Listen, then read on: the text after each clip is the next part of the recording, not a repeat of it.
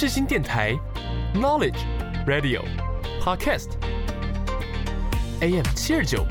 ，FM 八八点一，让您开机有益，上网更得意。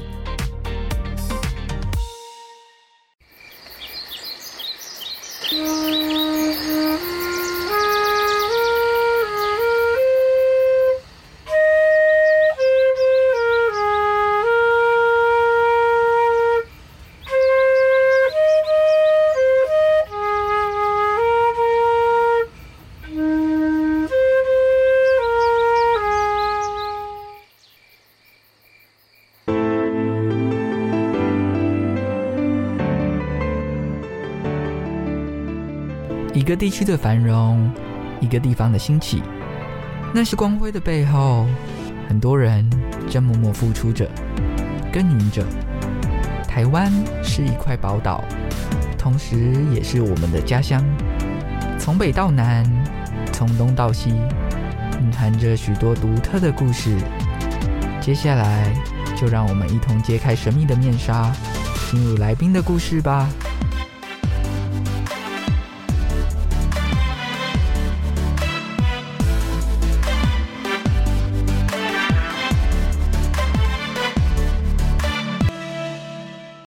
欢迎收听台湾的故事，一起听故事、学知识。我是主持人小军，在节目当中，我们会带领大家一同探索每个角落发生的故事，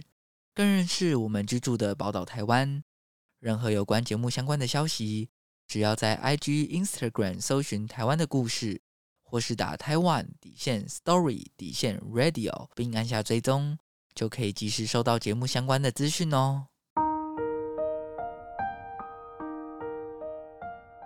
在上一集的节目当中，我们介绍了南回线金仑周边的景点，以及两个在南回铁路被废弃掉的车站——香兰车站跟三河车站。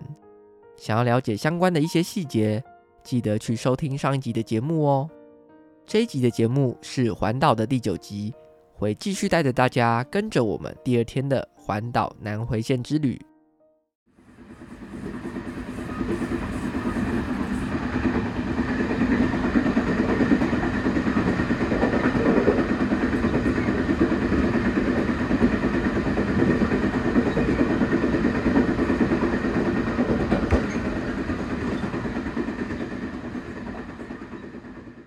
火车驶离金仑车站之后，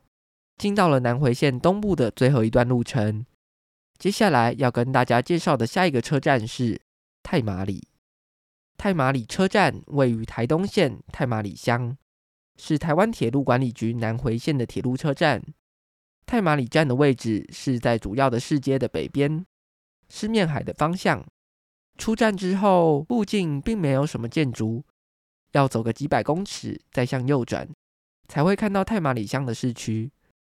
说到太麻里，很多人会想到的是太麻里绵延不断的金色花浪，又或者是太麻里的金针山，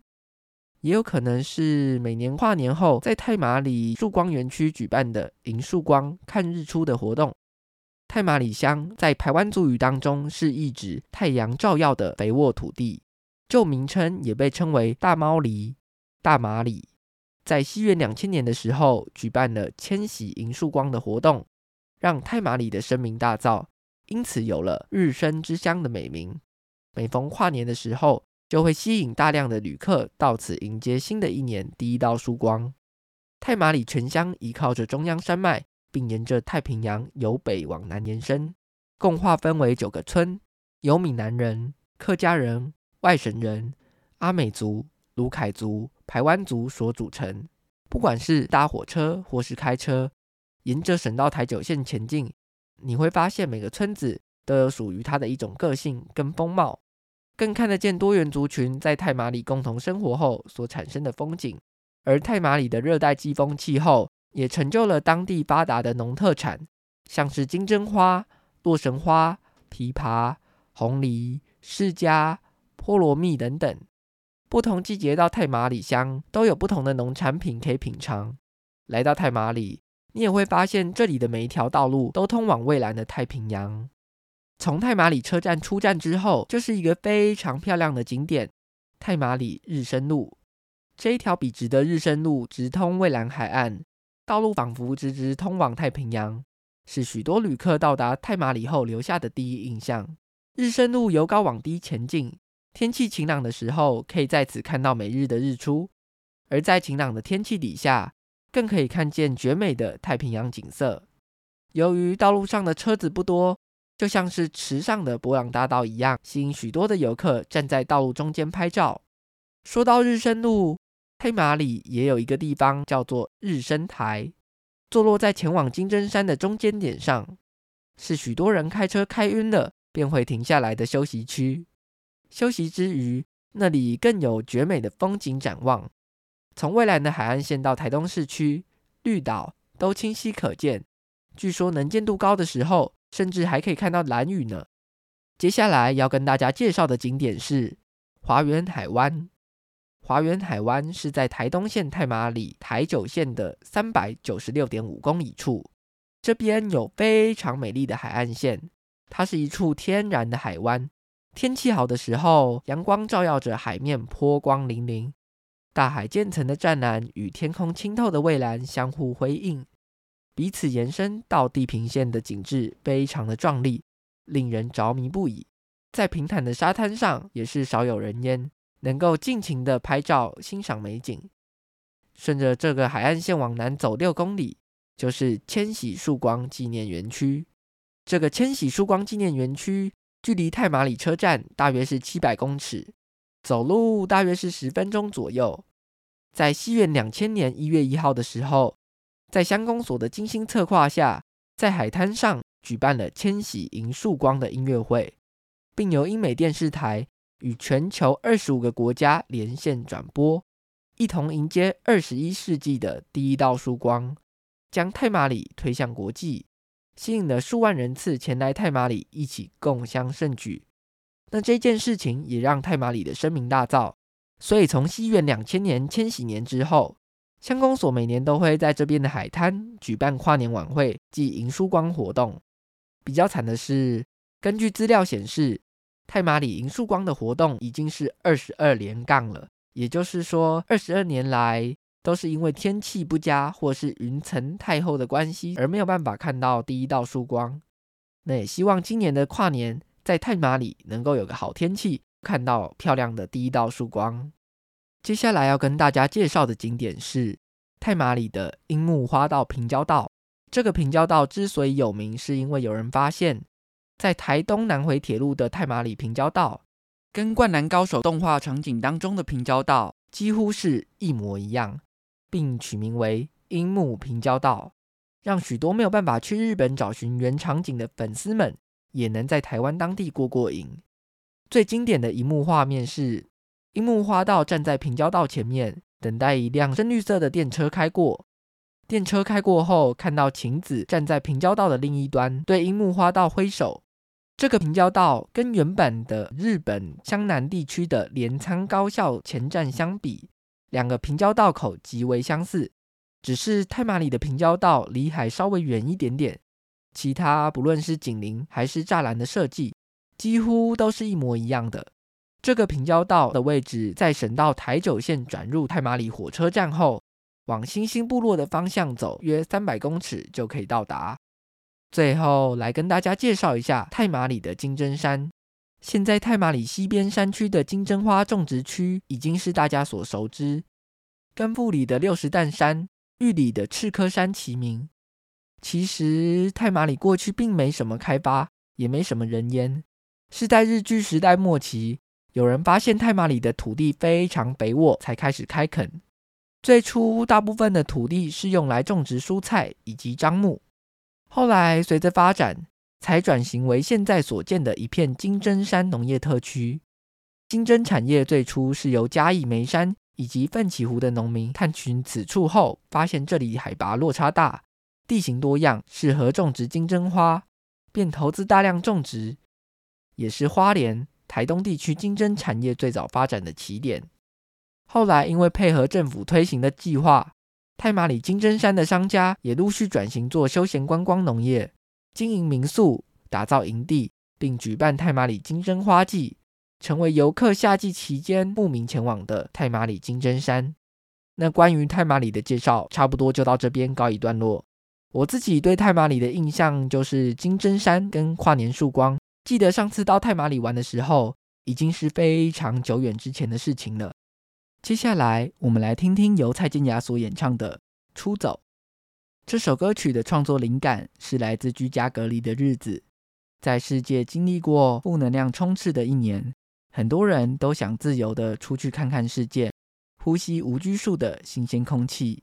不想被难以突破的现状所困住。在这首歌曲当中，有一个观念我很喜欢：不管限制再多，心灵自由，人就自由。只要有心，现在就出发，走，走，走。我觉得这首歌也蛮适合现代的我们，因为在生活当中充满了各种的压力跟不安，所以要记得让自己适时的放松，远离纷扰的城市，好好的舒压一下。接下来我们就一起来听这首歌曲吧，马上回来继续我们的环岛南回线之旅。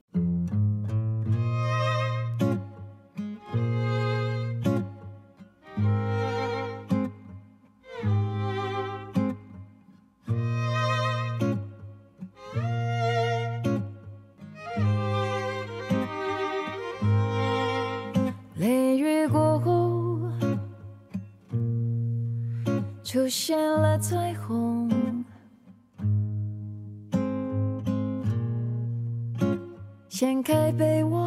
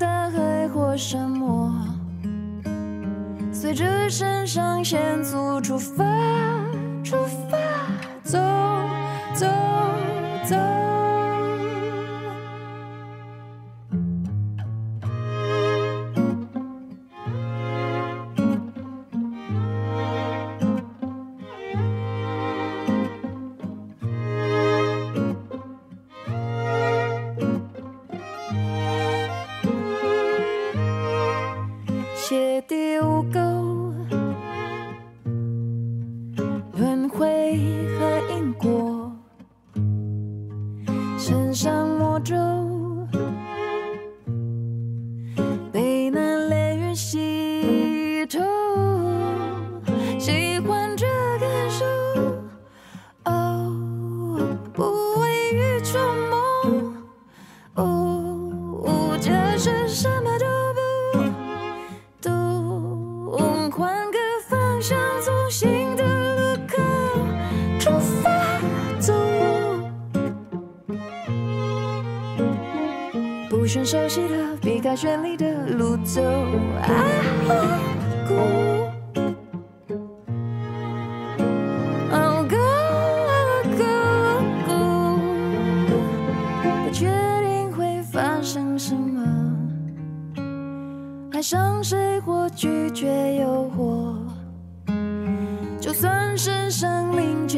全部都出发走。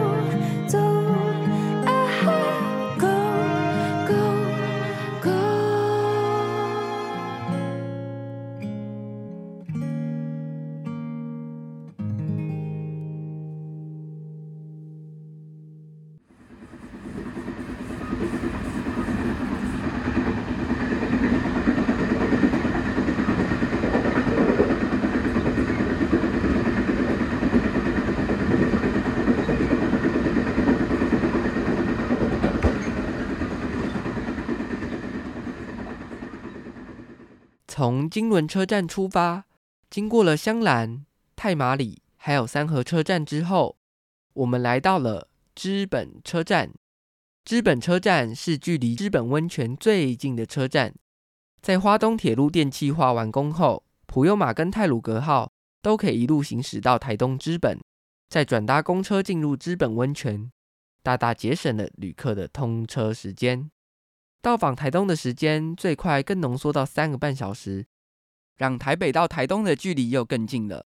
说到台东，有到过台东的朋友们，大多印象都应该集中在较为热闹的台东市。目前，花东铁路电气化的终点站就设在台东市最南端的知本车站。虽然知本车站临近台东著名的知本温泉，但车站出站后，周边却非常的荒凉。附近连个二十四小时的连锁便利商店都没有，很明显是为了让旅客可以快速通往知本温泉区而设立的车站。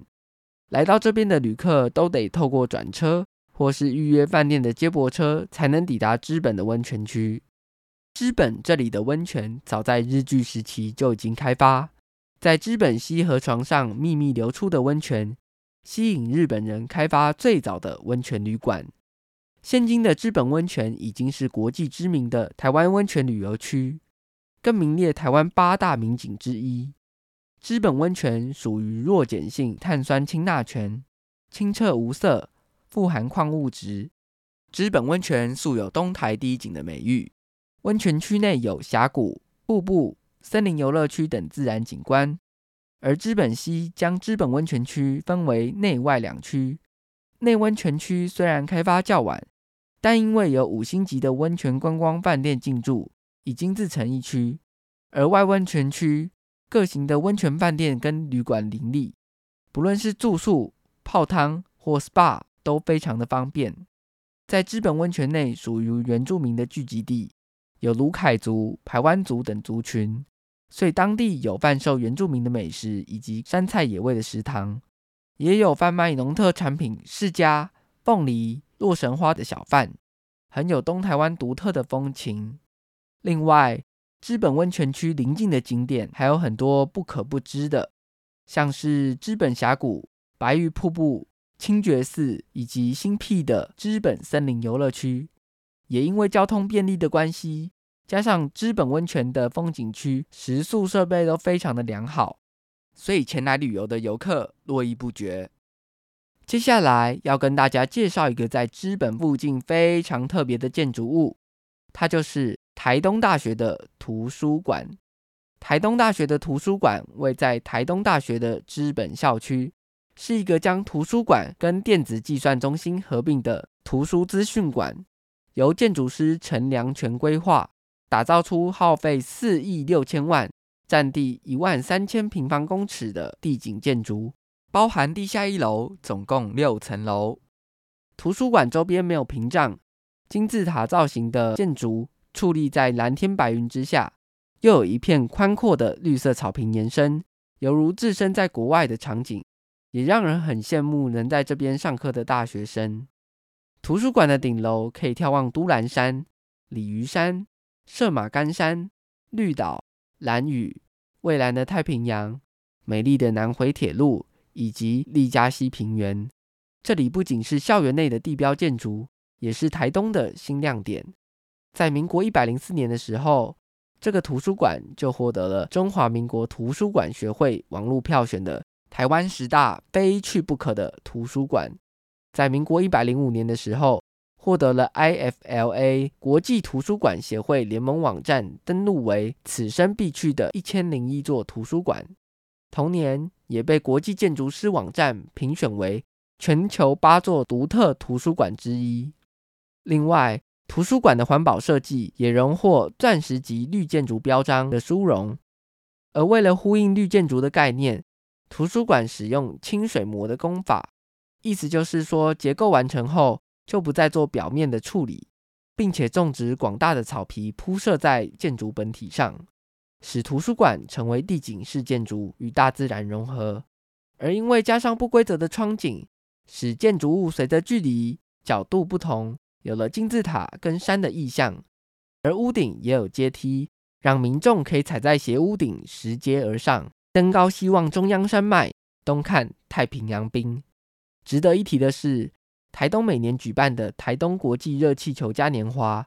其中很受瞩目的热气球光雕音乐会，在二零一八年的时候移师到台东大学之内，并以这个图书馆作为背景，让各式缤纷的热气球与金字塔造型的图书馆组合成绝美的画面。当晚就吸引了上万人次进入校园观赏。那在各种头衔冠上之后，台东大学的图书资讯中心也跃升成为台东的热门景点。那关于知本的介绍，差不多就到这边告一段落。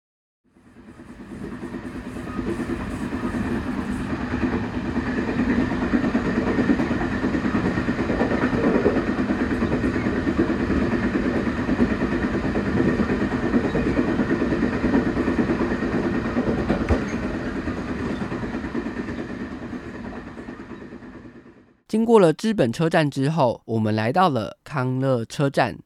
它是位于台东车站的前一站，是在台东市的康乐里，也是台湾铁路管理局南回线的铁路车站。这边临近台东机场与国立台湾史前文化博物馆。一开始设站是由于临近台东的永丰鱼造纸厂，另设有永丰鱼造纸公司专用的侧线。以及台东丰年机场的特种支线，之后因为货运量减少的关系，在一九九九年的时候就拆除了台东丰年机场的特种支线。二零零一年的时候拆除永丰鱼专用的侧线，车站的服务也改为客货并重，目前是乙种的简易站。台东康乐站原本是台东车站新站的候选地址。但后来，台东火车站的新站选址确定被指定在台东市郊的盐湾地区，舍弃了另外两个方案，就是在台铁康乐站或是台东县议会现址的方案，现在成为诸多台东县民心中的遗憾，因为全台湾就只有台东市区没有任何的火车站。康乐车站的位置算是非常的刁钻，后站方向完全没有聚落，全是农田或荒地。前站的方向也是博物馆的从化区，道路又宽又直，但也是一样，根本没有任何居民或是建筑，所以形成一个相当接近市区的秘境车站。康乐车站离台东车站只有四公里多，车班的数量却少得可怜。即使说附近的居民想要搭火车，我觉得是我的话，也不会到康乐车站，一般也一定都是到台东车站。最后来介绍一下康乐火车站附近的台东丰年机场，也叫做台东航空站。台东丰年机场是一座位于台东丰年里的军民合用机场，一般俗称为丰年机场。民用部分的管辖单位是中华民国交通部民用航空局的台东航空站，是东部空中的交通枢纽。另外，在台东市区的东北方也有一座军用机场。叫做空军制航基地，台东航空站素有“花园机场”之称，曾经获选为国内最美的航空站。本身以极具价值观赏的台东航空站，近年来完成多项景观设施，在机场的户外有花海为簇的站前广场喷水池跟咖啡休闲区。另外，在航站大楼外西南侧，将已退役的原台湾航空 Britain Norman Challenger B。一一一一二三引擎螺旋桨客机，以及原本在绿岛机场服役的 E1 P 一百五 Titan 四乘四消防车陈列在此，供游客们观赏跟拍照留念。在航空消防队的旧址也有特别规划安置一处安全合适的观景台，让民众可以近距离的观赏飞机起降的情形。另外，在这边还有很多贴心的服务。像是用登机证可以免费借用自行车，在户外也有无线网络，甚至有脚印照相机的图示来指示完美照片的角度。如此多样小小的用心，也让丰年机场成为一处兼具美景、旅游跟载客功能的观光机场。以上就是关于康乐车站还有台东丰年机场的介绍。那今天的节目就到这边告一段落。这一集介绍了太麻里、芝本还有康乐。在下一集的环岛特辑当中，会进入到花东纵谷的介绍，并继续我们的环岛之旅。节目的最后，带来张惠妹所演唱的《缓缓》。这首歌曲是由创作歌后徐佳莹作曲，金曲作词人葛大为填词，并由金曲制作人陈君豪担任编曲跟制作。这首歌曲希望唤醒我们最单纯的样貌，传达缓缓是处世哲学的态度。因为我们总是过得太匆忙，来不及好好打扫心灵空间，总是被突如其来的外界事物所打乱节奏。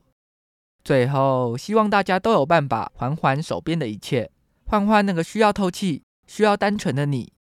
那我们就一起来听这首歌曲吧。我是主持人小军，我们下周见，拜拜。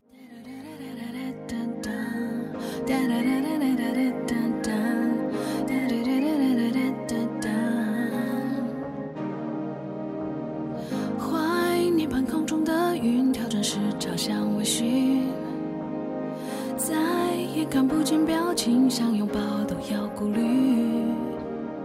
难得都待家里，跟你多久没谈心？不要只追剧，该去的快去，明天有太多说不定。火车上的你，像孩子兴奋对风景心里，我笑个不停，这画面的来不易。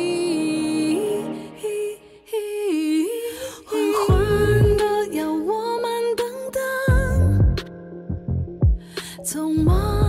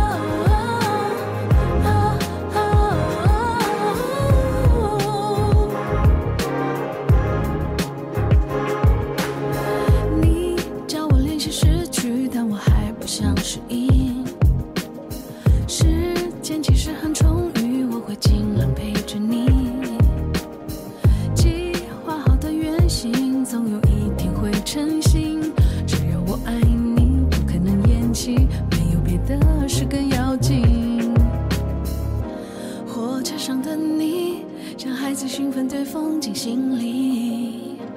我笑个不停，这画面都来不及。